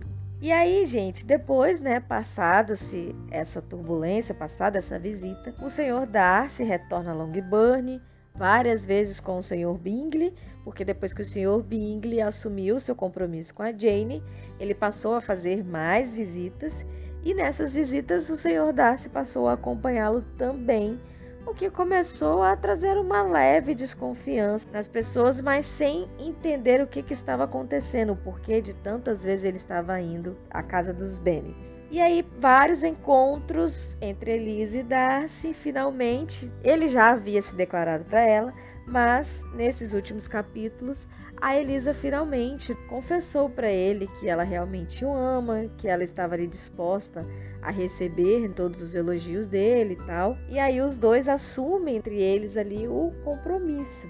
Bom, a Elisa finalmente conta para Jane, é a primeira a saber desse possível compromisso que vai acontecer entre os dois. Que no primeiro momento a Jane fica ali meio que desacreditada em relação a tudo que a Elisa falou para ela, sem achando que a Elisa, né, tava fazendo alguma espécie de brincadeira, mas depois da Elisa confessar tudo para ela e contar tudo o que aconteceu, a Jane passa a apoiá-la, a irmã, como sempre, e dá todas as suas felicitações. E é óbvio que ela ficou extremamente feliz, principalmente pelo fato da sua irmã estar passando pelo mesmo momento de felicidade que ela. Então Darcy finalmente pede a mão da Elisa para o Sr. Bennet, que no primeiro momento ele também tem essa surpresa e pede até para conversar com a Elisa. Esse foi um dos momentos que eu achei mais lindo da relação de pai e filha. Naquela época, né, onde as moças elas meio que eram obrigadas a se casar para se manter né, numa posição dentro da sociedade e às vezes se casar apenas por interesse, não por gostar da outra pessoa.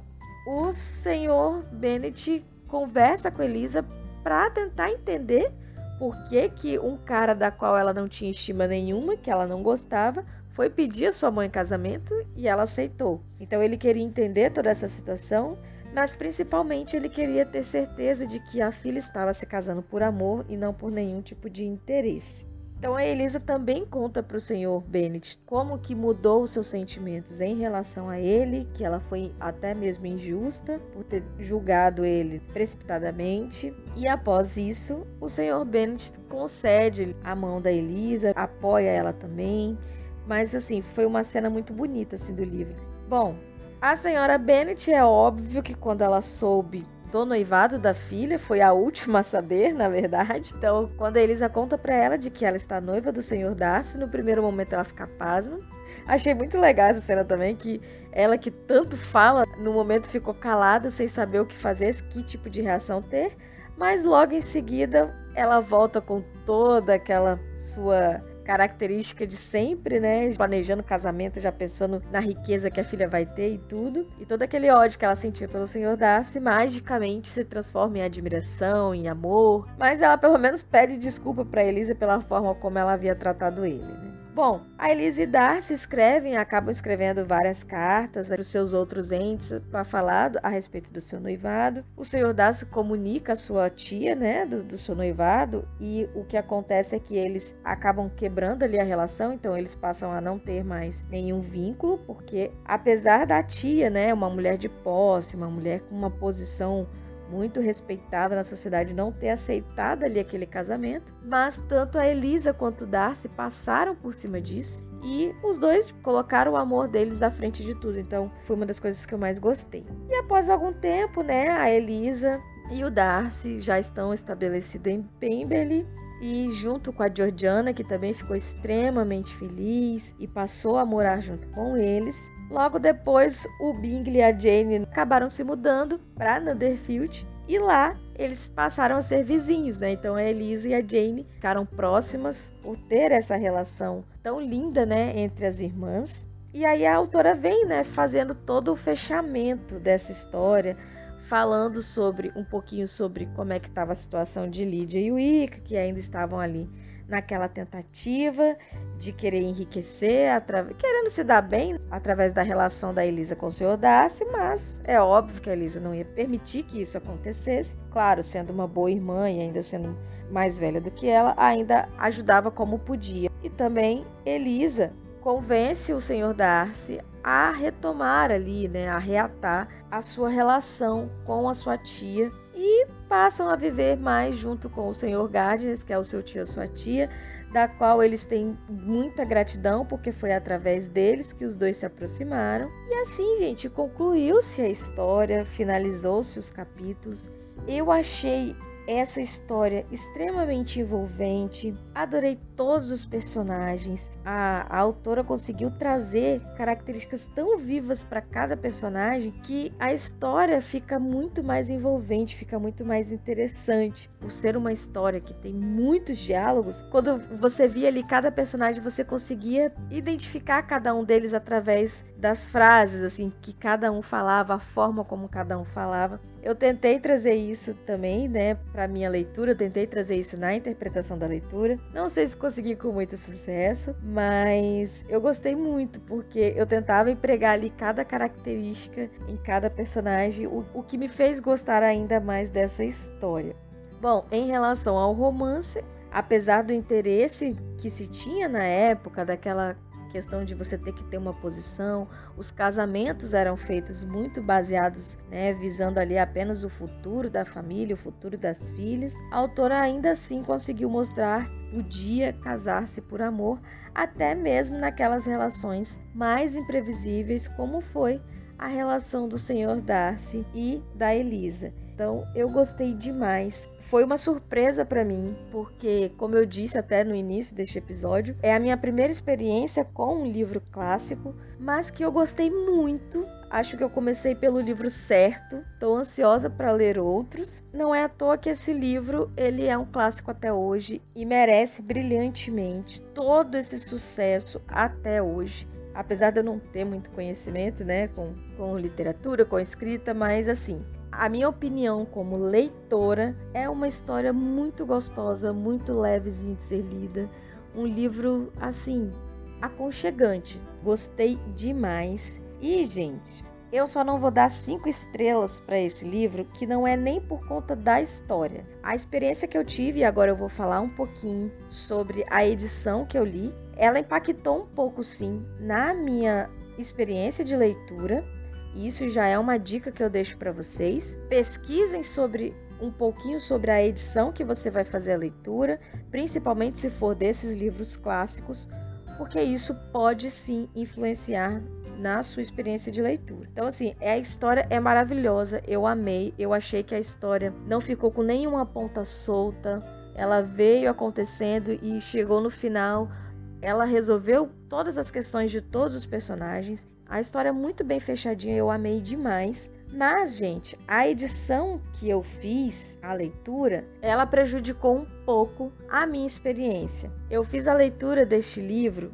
na edição da Martin Claret, que é uma edição lindíssima. Porém, os pontos negativos e que eu achei que são pontos que talvez seria interessante ser até um pouco revisto. Eu não sei se isso acontece em outros livros ou se foi nesse, mas o que que acontece? Tinha muitas palavras abreviadas com asteriscos e que às vezes dificultava o entendimento. Você vinha seguindo ali na leitura e às vezes chegava num determinado nome, você não tinha o nome escrito, você tinha asterisco ou então só a inicial e asteriscos.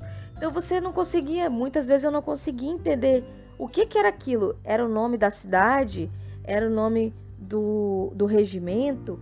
Eu fiquei muitas vezes em dúvida e confesso que foi a primeira vez que eu vi isso num livro, aonde você tem palavras abreviadas. Então, eu não sei se foi erro de edição ou se ou erro de revisão mesmo, ou se é dessa forma. Mas eu confesso que eu fiquei muito em dúvida e isso me prejudicou muito porque eu perdia um, um certo tempo para poder tentar descobrir que palavra que era aquela. Então assim, eu achei meio meio fora de mão isso, sabe? E esse foi um dos principais pontos que não me deixou dar cinco estrelas para esse livro. Outras coisas que eu percebi também foram algumas frases meio que sem sentido E aí eu acho que pode estar mais ligado à questão da tradução ou também em questão da revisão. Tem uma frase em que a Elisa está conversando com a Jane e que ela vai falar o tanto que ela ama o Senhor Darcy. Pelo que eu entendi, ela queria dizer que ela amava o Senhor Darcy há mais tempo do que a Jane amava o Senhor Bingley, mas da forma como a frase estava escrita, parecia que ela estava dizendo que ela amava mais o Senhor Darcy do que o Senhor Bingley, como se ela também amasse o Senhor Bingley. Enfim, fiquei confusa nessa parte, então também achei que ficou sem sentido, não consegui entender muito bem. E muitos termos utilizados que foram realmente de difícil entendimento, que eu tive que recorrer ao dicionário para saber do que, que se tratava. E mais uma vez, eu não sei se isso está ligado à questão da tradução ou se realmente era o termo que tinha no texto original e por eu não estar acostumada com este vocabulário, eu não consegui entender. Mas esses foram os principais pontos que eu achei que impactaram muito na minha experiência de leitura, porque me fez perder um tempo para poder entender o que queria dizer uma determinada frase ou um determinado trecho. Então isso impactou muito e mais uma vez eu reforço com vocês. Quando vocês forem ler algum livro, principalmente esses livros que já estão de, sob domínio público e que você tem aí diversas edições de diversas editoras, pesquise um pouco sobre a edição que você pretende ler, porque pode sim impactar na sua experiência de leitura. Mas, falando agora dos pontos positivos dessa edição, Primeiramente, gente, a capa ela é maravilhosa. Acho, acho, que vocês puderam conferir aí, porque eu coloquei a capa do livro tanto aqui nos episódios do Spotify quanto nos episódios lá do YouTube. Também a maioria dos, das postagens que eu fiz no Instagram tinha lá a capa do livro. Então vocês puderam ver que é linda. Acho que é uma das capas mais lindas de livros que eu tenho aqui. Eu fiquei encantada com essa edição porque ela, ela é toda baseada. Não sei se eu posso estar falando besteira aqui, mas ela é toda baseada como se fosse meio que um bullet journal, alguma coisa assim, nesse sentido. Então eu gostei muito e quero ter os outros livros dessa coleção porque eu gostei demais. A diagramação eu também achei excelente, a forma como o texto estava disposto ali em cada página, super confortável. A fonte, muitíssimo confortável de ler, é um tamanho excelente e que assim eu não tive nenhuma dificuldade, não fiquei cansada em nenhum momento fazendo a leitura do livro. E olha que eu li os mesmos capítulos várias vezes, então eu posso falar isso com propriedade, porque fazendo a revisão eu ia acompanhando a leitura novamente, então assim eu não fiquei em nenhum momento cansada, porque a fonte é super confortável, o espaçamento entre as linhas também é maravilhoso, páginas amareladas, né, que é o que traz esse conforto pra gente. Capa dura, que deixa o livro muito mais bonito, né, na estante e dá muito mais prazer de você ler. E ainda vem com o marcador de fitilho, combinando ali com a cor do livro, que deixou o livro assim um espetáculo. Eu amei essa edição com todos esses pontos positivos, mas infelizmente ali na parte crucial que é né, a, a parte da escrita em si, eu tive esses pequenos problemas. Às vezes, para algumas pessoas, isso não influencia em nada, mas para mim realmente influenciou um pouco. Gente, é isso. Tivemos aí os pontos negativos da edição, fiz um resumo geral dos últimos capítulos. O que eu posso dizer é que eu amei demais essa história. Como eu falei, não ficou nenhuma ponta solta, tudo foi muito bem resolvido. E, gente, os personagens que eu mais gostei dessa história é óbvio que foi a Elisa, com toda aquela sua força, com toda aquela sua garra, com toda essa representatividade da mulher numa época em que a mulher era vista apenas né, como um mero acessório. Amei demais o Senhor Bennett, gente. Eu acho que ele também foi um dos assim, um dos personagens que eu mais amei. Adorava quando tinha diálogos com ele. Aquele sarcasmo incrível. E, gente, é óbvio que isso ia acontecer. Me apaixonei pelo Senhor Darcy. Um cavalheiro, extremamente diferente quando você tem esse sentimento no final do livro com o que a gente tinha no início, ele todo com aquela sua arrogância. E ainda assim, a autora traz a explicação, né, um pouco do porquê que ele é assim. Então, o que me fez me apaixonar por ele ainda mais. esse último episódio, ele fica realmente um pouquinho maior, porque a gente tem que fechar a nossa leitura. Queria agradecer muito a vocês. E, gente, qual vai ser o nosso livro que nós vamos ler em novembro? Eu vou postar lá no Instagram o resultado da nossa enquete. Mas para vocês que estão me ouvindo aqui, me acompanhando, chegaram até aqui neste último episódio, a leitura que nós vamos fazer no mês de novembro, que vocês escolheram, vai ser A Revolução dos Bichos de George Orwell. Esse livro é um livro que também saiu em domínio público há pouquíssimo tempo, mas é um clássico da literatura.